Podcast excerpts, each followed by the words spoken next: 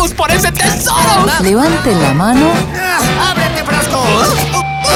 los que están del frasco. Me encanta, como el lenguaje inclusivo, que me Sí. divierte muchísimo, pero es, como decíamos la semana pasada, muy difícil de implementar. Acá, más allá de que hay alguna gente a la que le cae mal, otra gente que lo abraza como si fuera lo único que se puede expresar en el mundo. Sí. Digamos, más allá ¿no? de las apreciaciones sobre el lenguaje inclusivo, existe, es una manera de eh, di- dirigirse al otro, de incluirlo sin estar lidiando con el sexo o el género, digamos, está la, la, la clave, pero es muy difícil trasladar todo con los adjetivos, los sustantivos, los plurales, las Es palabras que son ambiguas. es Y dificilísimo. ustedes como presentaron esa duda, Sí. la semana pasada dijimos, ¿con quién podemos hablar? Con la genia de Ana Ojeda, que es escritora, que escribió la primera y no sé si única, tal vez no a esta altura, pero que yo conozca, eh, la primera eh, novela completamente escrita con lenguaje inclusivo y absolutamente divertida porque es fresca y porque tiene sentido ese lenguaje inclusivo dentro de la trama, no no está forzado, que es Vikinga Bonsai. Ana Ojeda además es editora de Editorial País y de esto sabe muchísimo, así que Valeria Weise, Sí. Gillespie, Sí. esta es la oportunidad de preguntarle a Ana Ojeda todo lo que querés saber sobre el lenguaje inclusivo y nunca te habías animado a preguntar. Buenas tardes, Ana Ojeda. Buenas tardes, Miri, ¿cómo están? Espero que todos estén muy bien. Feliz Ajá. cumpleaños atrasado. Ah, muchas gracias. Muy bien, ya apareció la palabra todes, ¿eh? Todes. Que es, eh, para mí, Ana, esa es una de las más sencillas. Eh, todes y chiques, hasta ahí, Estimades, estimades también. bueno, Sí, son palabras de que son sencillas porque son vocativos, ¿no? Sí, nosotros ahora somos alumnes, porque no Exacto. entendemos nada. sí, sí.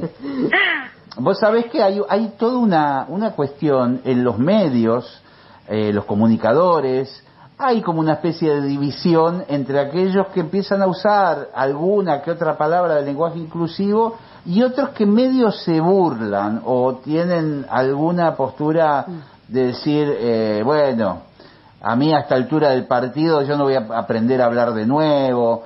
Si antes ya se podía, había una cantidad de palabras en el lenguaje suficientes para expresar todo.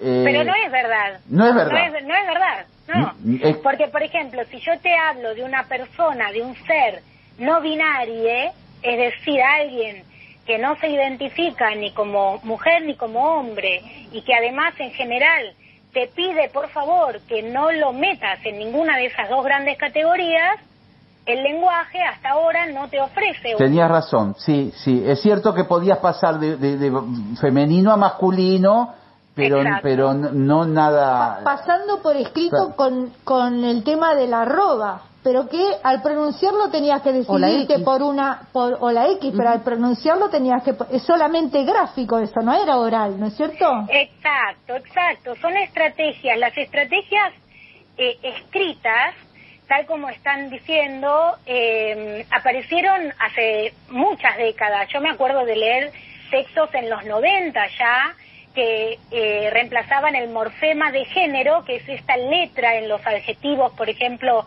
que cambia según algo que es extralingüístico, ¿no? Sí, eh, que cambia tradicionalmente a O o a A. eh, Como y decir que, lindo, linda.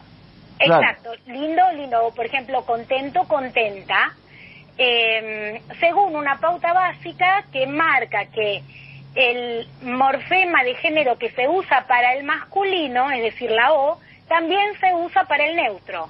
Entonces, tendríamos un paradigma en el español que está dividido entre una forma eh, que sirve para dos cosas, que es, eh, una es masculina, por ejemplo, si un grupo es todo está integrado todo por varones, decimos hola, decimos hola a todos, ¿no? sí, claro. En cambio, si está integrado por al menos un varón y 200 millones de mujeres, también decimos hola a todos. Tenés razón. ¿Verdad? Sí. En cambio, si son todas mujeres, decimos hola a todas. Así funciona el castellano normal, digamos, Sí. en el sentido de la norma del castellano, avalada por todas las academias del mundo. Ahora bien, ¿qué pasa? Eh, los grupos, según tengo entendido yo, eh, eh, hasta donde yo sé, los grupos de lo que hoy consideramos las diversidades de género, es decir, todo lo que queda por fuera de hombre-mujer, empiezan a impugnar en los 90 ya en textos escritos con la X, con un asterisco, quitando incluso la vocal o poniendo la arroba, esa O que sirve para dos cosas, porque ¿por qué deberíamos usar eh, la misma vocal que sirve para el masculino también para el neutro? ¿No? Eh, digamos, porque ahí tiene como una función extra respecto del femenino, entonces ahí ya nos damos cuenta que no es equivalente, ¿no? Claro, claro.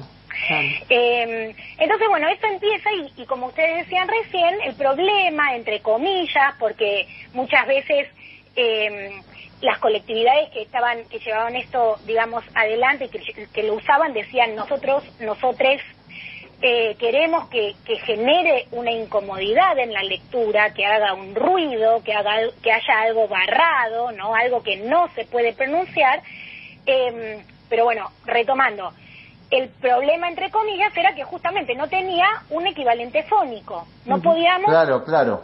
vocalizarlo de ninguna manera. Entonces, ¿qué pasa con la E? La E viene a solucionar este problema porque no solo es tremendamente eh, fonética, es decir, que la podemos decir sin ninguna complicación para el ya el sistema de sonidos que tenemos armado en el español, sino que es hasta orgánica, digamos, eh, en el sentido de que no altera nada de las otras dos vocales que ya tenemos asignadas para cosas, para, no cosas, sino para seres de género masculino y, y seres de género femenino. ¿Por qué? No di- digo, no son cosas porque a pesar de la gran confusión que en general hay en gente que no se interioriza en estos temas, la realidad es que el lenguaje eh, inclusivo atañe solamente a personas, o sea, él separa eh, nada más que en la intersección entre el lenguaje y el mundo. ¿Con esto qué quiere decir? ¿Qué, qué quiero decir? Que no es que vamos a empezar a decir le mese o les dies, ¿no? Sino que solamente lo vamos a usar o para personas eh, que no quieren ni eh, ser referidas como hombres ni como mujeres o para conjuntos que incluyan hombres y mujeres cuando queremos eh, hablar de ellos de manera equitativa. digamos. Ah, Pero, ok, pero, ok. pero eh, una cosita, ya te dejo. Pero, por ejemplo, simpáticamente yo lo he escuchado ya decir, a mí me encanta cómo queda, les perrites, les gatites, que no Sí. tendrían ningún problema de género los perros y los gatos. Bueno, claro, ahí es eh, una decisión del hablante o de la hablante, ¿no? Eh, yo hace unos días, unas semanas, me acuerdo que leí una noticia de una, mm, eh, de un, no sé si un juicio o qué, en el sur de una persona que tenía un, un perrito de, que era su mascota, digamos, Sí. y no quería ser mencionada como dueña. Entonces le dieron la categoría de familiar no humano. ¿Verdad? Sí, sí, está bien, es, técnicamente está perfecto. Eh, Bueno, por eso. Entonces a- habrá gente a la cual le parezca una idiotez eso. Pero hay otra a la cual dice, bueno, tal cual. O sea, ¿por qué si somos, este, estamos en contra de la explotación animal, por ahí no te parece tan raro? Y, Claro. y, y esto del inclusivo aplicado a, eh, por ejemplo, les perrites, bueno, será serán personas o será alguien, será un hablante que por- para el cual o para la cual por ahí eh, el vínculo con ese animal es cercano y no quiere imponerle un eh, un mandato de género. Ana, pero justamente eh, eh, es fundamental esto que estás diciendo vos respecto de eh, que atañe solo a personas, porque quizás los que buscan ridiculizar empiezan a utilizarlo adrede sobre objetos u otras cosas, Sí. como a propósito y burlarse, eh, digamos, utilizan eso, lo extienden forzándolo eh, a quedar en ridículo, ¿no? Mira, yo la verdad, eh, sinceramente, no le temo al ridículo. Bárbaro, sí. en el sentido siguiente, el castellano que hablamos nosotros no es el castellano que hablaba Cervantes, ¿verdad? No, Nadie claro, más vale. Claro, o sea, va cambiando. Lo mismo que, eh, por ejemplo, con cuando Silicon Valley aparece y, y la computación se adueña de nuestras existencias, empezamos a incorporar un montón de palabras eh, que antes, previamente, no, no usábamos, ¿no? Y que al principio por ahí nos sonaban un poco ridículas. Por ejemplo, o al comienzo de la pandemia, cuando decíamos, uy, tengo un Zoom. Y por Sí. ahí te, te resultaba medio gracioso eso. Y hoy en día lo tenemos tan incorporado que Sí. nos parece que es una palabra de, de nuestro idioma. Vir- viralizar, por ejemplo. O viralizar. Deletear. Sí. que es el delete, Sí. mm, del- de borrar de la computadora, deletear. Tal cual, tal cual. Entonces, no son cambios eh, iguales porque claramente el lenguaje inclusivo lo que propone es un cambio de paradigma, es decir, en la estructura del lenguaje, no es una palabra. Pero quiero decir, los cambios siempre generan eh, distancia con algunas personas eh, que por ahí se sienten más ajenas, ¿no? Y, y a las cuales les cuesta más, y otras que son más fluidas, más flexibles y, y- y por ahí no se sienten tan tan atacadas, ¿no? Yo siempre digo que de todas maneras hay una eh, hay un paso entre una decir, uy, yo no lo voy a usar porque tengo cierta edad, porque soy una señora que ya no me gusta o lo que fuera, y de ahí a, a manifestarte eh, respecto de que otros no lo usen, ya hay una distancia, ¿no? Hay como una militancia específica en contra de que el resto del mundo no lo use, que me parece que no son la misma cosa. Claro, eso es importante aclararlo, porque uno de los lugares comunes y absolutamente equivocados respecto del lenguaje inclusivo Sí. es que te dicen, yo no lo pienso usar. Claro, como si alguien lo obligara, no lo use, ¿viste? Como Mirta con el aborto, no aborte, Mirta, digamos lo mismo. No, no, eh, Ana, es como si nadie te obliga, pero está disponible, alguien lo pensó, alguien pensó en, en este lugar de neutralidad, y aunque sea, como decías vos, eh, Ana, en los vocativos, que es lo más fácil, ¿no? Cuando uno dice eh, chiques, amigues, este, compañeres, por ahí en el resto la pifiás, pero ya Sí. hay una muestra de voluntad inicial. Claro, yo me acuerdo que cuando charlamos en la, no sé si ustedes fueron alguna vez o conocen la feria de editoriales independientes, la FED, Sí. que ahora se va a hacer dentro de unos eh, meses, eh, junto con Cecilia Fanti, librera y escritora, organizamos eh, dos debates sobre el lenguaje inclusivo. El primero eh, entre mm, Beatriz Sarlo y Santiago Kalinowski, que después salió en libro por Ediciones Godot, eh, El lenguaje en, en disputa se llamó. Y después una segunda parte en la cual convocamos a Karina Galperín y Santiago Kalinowski de nuevo.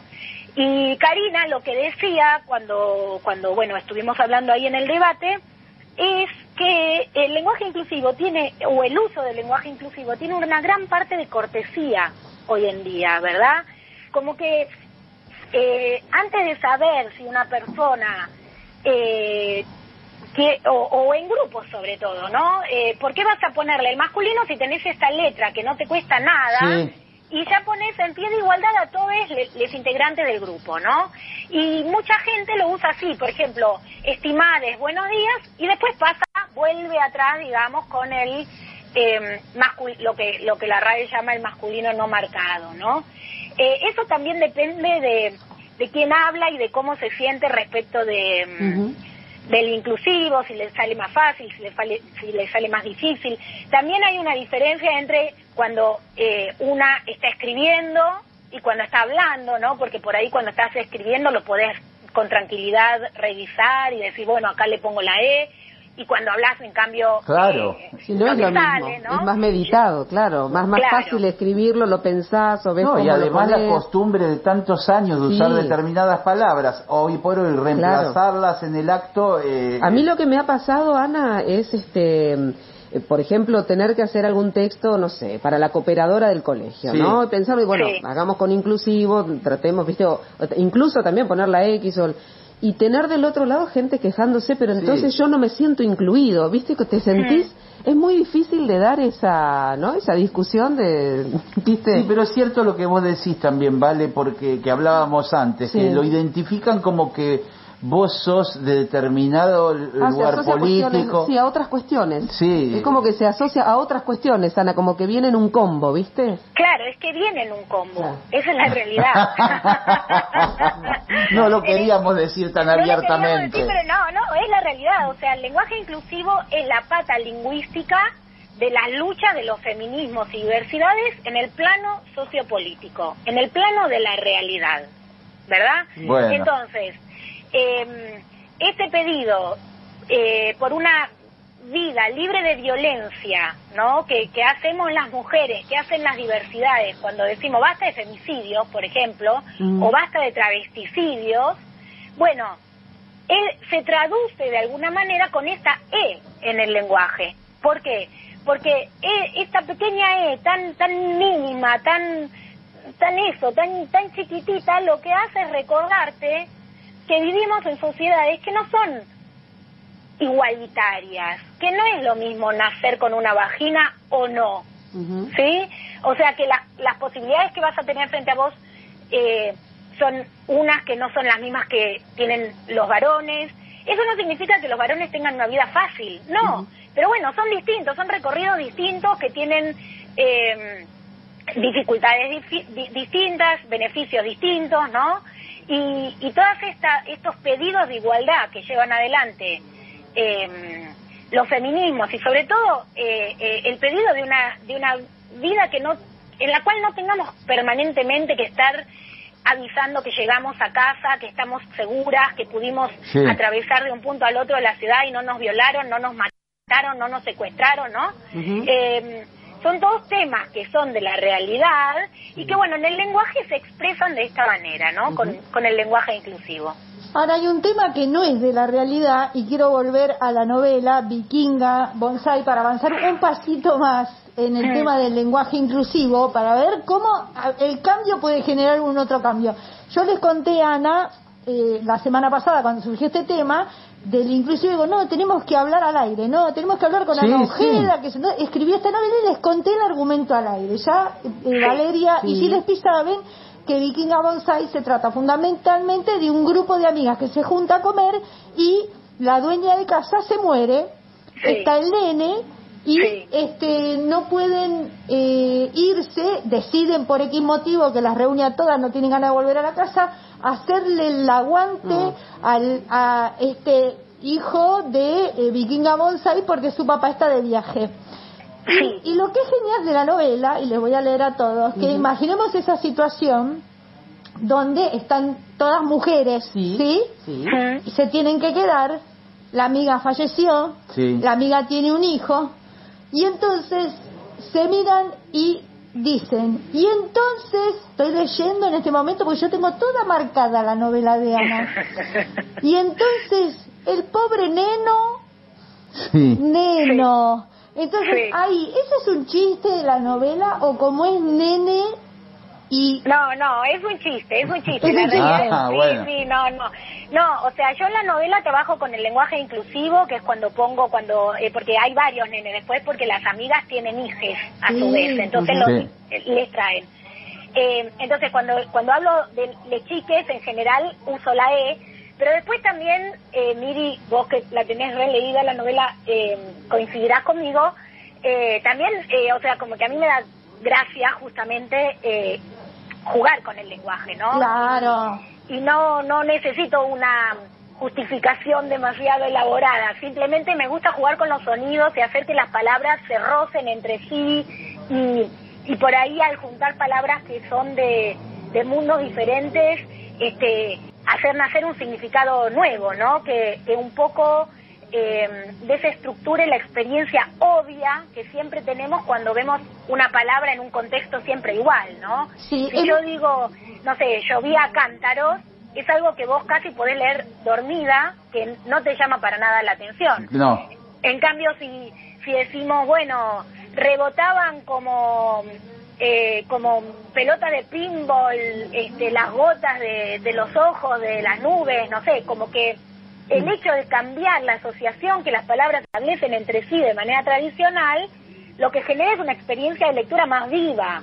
Eso es lo que a mí me parece y a- eh, mi búsqueda, digamos, de, de escritura va por ahí. Absolutamente, tiene un lenguaje que fricciona, que provoca, que utiliza mucho el lenguaje moderno en vikinga, sobre Sí. todo los hashtags de, de Twitter, de, de Instagram, donde vos conciliás dos ideas Claro. separadas Sí, sí. y la metés toda en una, que es un gesto muy joyciano, ¿no? De, Sí. de generar un significado nuevo eh, a partir de la justaposición de palabras y de conceptos. Eso lo, lo trabaja, pero muy bien y ahí va a una velocidad, porque todo. todas las amigas estas que tienen todos apodos, que tienen un uso del lenguaje de los nombres, de las apelaciones que hablan de sí mismas, están bien representadas por el narrador que va al mismo, a la misma velocidad que ellas. Pero bueno, sí, yo les contaba también, Ana, que por ejemplo es como si uno dijera, yo soy periodista, hay un momento donde uno puede jugar. Claro, ya, claro, ya está tan, que- tan establecido el inclusivo que uno puede jugar. Claro, exacto, porque dado el, digamos, el, el lenguaje que cada uno habla, parte es heredado y parte es eh, cosecha propia, ¿no? Sí, Entonces- construido, ¿no? A es lo largo construido, claro. Eh, Lori Anderson, tomando de Burroughs, decía, language is a virus, ¿no? El lenguaje es un virus. Y Sí, me, está muy me bueno. parece que desde el momento en que estamos colonizados por el lenguaje, podemos hacer con él lo que queramos, ¿no? Y, y a veces exploramos hacia un lugar y, de- y- podemos usarlo de una manera y de repente decir, bueno, no, no me interesó esa búsqueda, ¿no? Y, y volvemos para atrás y en- intentamos otra búsqueda. Creo que eh, el inclusivo es una de las búsquedas posibles. En mi caso, yo siento que sutiliza, o sea, vuelve más sutil mi lenguaje y realmente eso lo agradezco, porque dado que me dedico a trabajar con el lenguaje, el hecho de poder reflejar el mundo de, de alguna manera Se quejan. Usted es un pavo, hay que decirle. Claro. El, el otro día yo les planteaba en broma, Ana, a mis compañeras, eh, que yo soy trompetista. sí. Siempre fui trompetista, porque la trompeta es femenina. Eh, y eso va a seguir siendo así. Sí. bueno, claro, claro. No sos trompetiste. No- O trompetisto. No, No, sos, eh, podés decir, si por ejemplo eh, hubiera un grupo mixto de trompetistas mujeres y varones, podrías decir, acá están les trompetistas, Sí. Ah, como ponerlo ahí. les periodistas, ¿no? Ahí usamos el artículo, El eh, artículo engloba a todos y después... Eh, la, palabra queda igual, ¿no? La palabra queda igual. Bueno, la- a ver, eh, Ana, coincidamos que la primera vez que se armó Tole Tole fue con presidenta ta ta ta Cristina. Claro, sí, claro, claro. Sí, claro. Claro, sí. ¿no? Sí, pero eh, eso, digamos, así como por ejemplo en presidenta nos parece evidente, tenemos la palabra sirvienta, ¿no? Que jamás diríamos en masculino, por ejemplo. Sí. ¿no? El lenguaje está lleno de estos recovecos que se mm, eh, que se digamos inmovilizan de una manera porque porque hablan de una realidad que hasta un momento fue absolutamente así hasta hace unos años abrumadoramente la mayoría de presidentes eran varones entonces no había una necesidad real de crear digamos esa palabra presidenta Claro. Bueno. ahora sí tenemos esa necesidad porque las mujeres estamos accediendo a los lugares de decisión Ujú. Entonces, bueno, vamos a Absolutamente. tener que cambiar el lenguaje. ¿Qué, qué va a pasar? Absolutamente. Che, una pregunta antes que porque el Bueno, tiempo ya estamos sobre cortita, cortita, cortita. Sí. Ya el lenguaje inclusivo está, digamos, aprobado No. por por la Real Academia No, Española, no. sé qué. Mira, No. qué bueno que me haces esta pregunta para, para poder decir esto. La academia, las academias de la lengua del mundo son instituciones de observación. Es decir, que van siempre detrás de les hablantes. Les hablantes hacen con el lenguaje cosas y luego vienen las academias y ¿qué hacen? Dicen, esto existe y funciona así. Es decir, describen una realidad. Algo que ya viene sucediendo. Previa. Exacto. Entonces, al describir, es verdad que también performativamente fijan. ¿Por qué? Porque dicen, bueno, esto funciona así y después cuando eh, cualquier persona tiene una duda va a fijarse cómo funciona y bueno, está la descripción de cómo es, ¿no? Pero la realidad es que no importa si la, la academia lo acepta o no lo acepta, porque les hablantes lo están haciendo igual. Exactamente. Bueno, qué manera de darnos clase Sí. Ana Ojeda. Y les digo, está el noticiero, tenemos que despedirla, estamos muy agradecidos los tres, no, Sí. les tres, de haber hablado con vos, Ana. Por favor, el gusto es mío. Y eh, vamos a llamarla el mes que viene porque ella saca una nueva novela Ah, y no bueno. tuvimos tiempo de hablar hoy. Pero Bueno. ya el mes que viene vamos a hablar de eso. ¿Promesa? Dale, sí, encantadísima. Gracias Fuerte por la entrevista. A ustedes, a ustedes. Chao, un un abrazo. besito.